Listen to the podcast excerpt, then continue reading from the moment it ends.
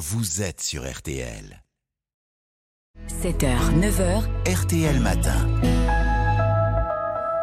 Il est 8h23. Bonjour Alain Duhamel. Bonjour. Merci beaucoup d'être avec nous ce matin sur RTL. Vous êtes le grand témoin de notre vie politique depuis tant d'années et vous publiez Le Prince Balafré, Emmanuel Macron et les Gaulois très réfractaires aux éditions de l'Observatoire dès aujourd'hui en librairie.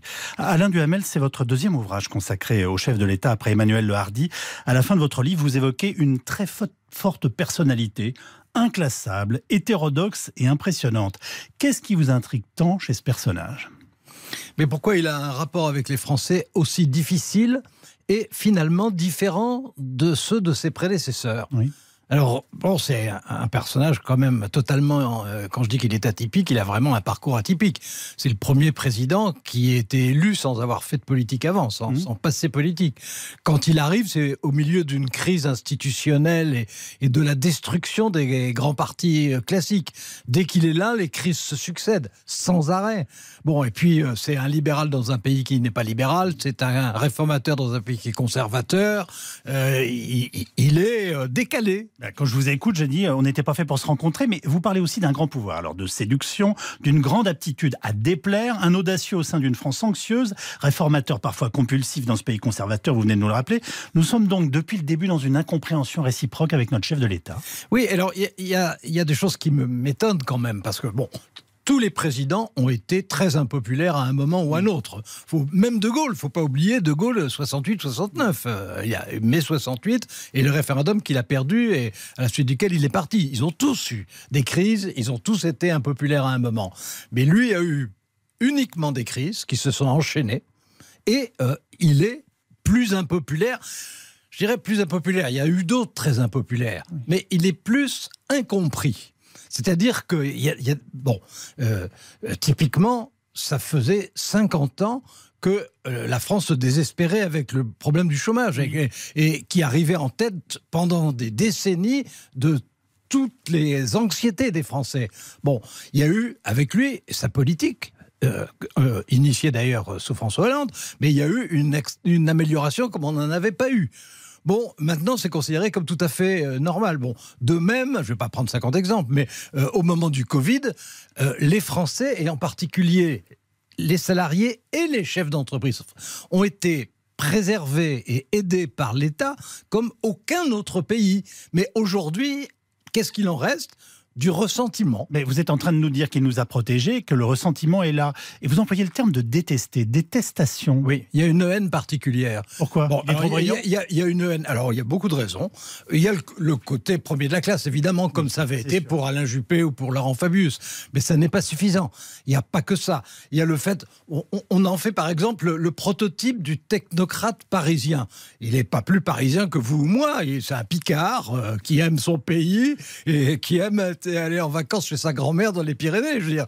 Mais simplement, c'est l'idée qui est ancrée. On dit bien entendu le président des riches. Il est le quatrième sur les huit présidents français à qui on reproche ça. Hmm. Mais chez lui, on le reproche encore plus.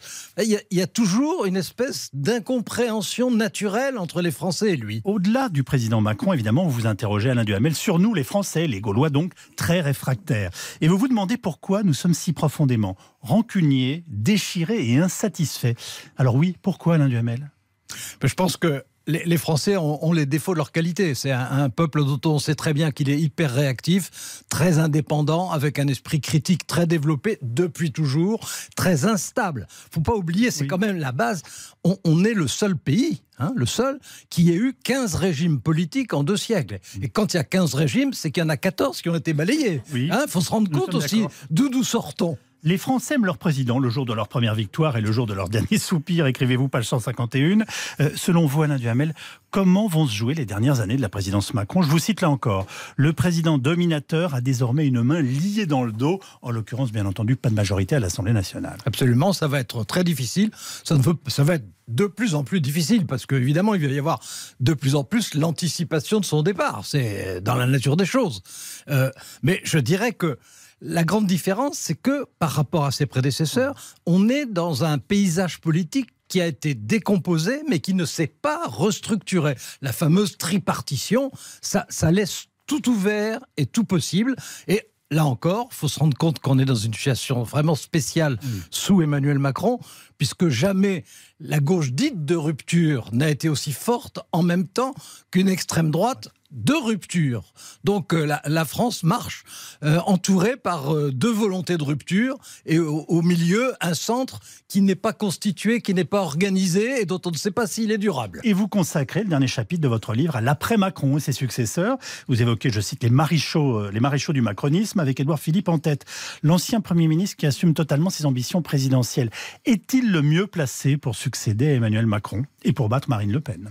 Alors écoutez, euh, il faut se méfier dans ce, dans ce secteur euh, de- des prédictions quatre ans à l'avance. Oui. Euh, ce qui est sûr, c'est qu'aujourd'hui, il est le plus populaire des hommes politiques français à un moment où les hommes politiques français sont encore moins populaires que d'habitude.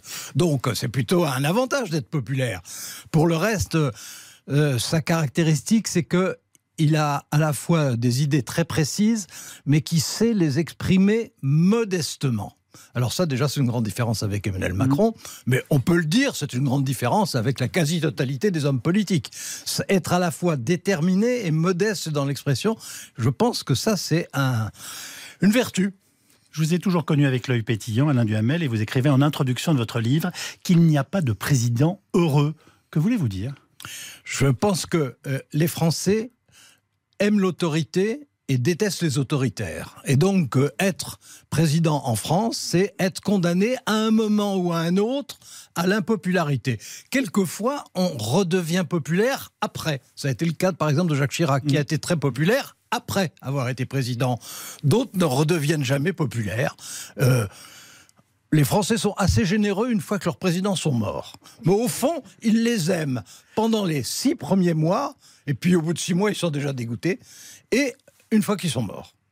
Merci beaucoup Alain Duhamel d'avoir été avec nous ce matin. Le prince Balafré, Emmanuel Macron et les Gaulois très réfractaires, réfractaires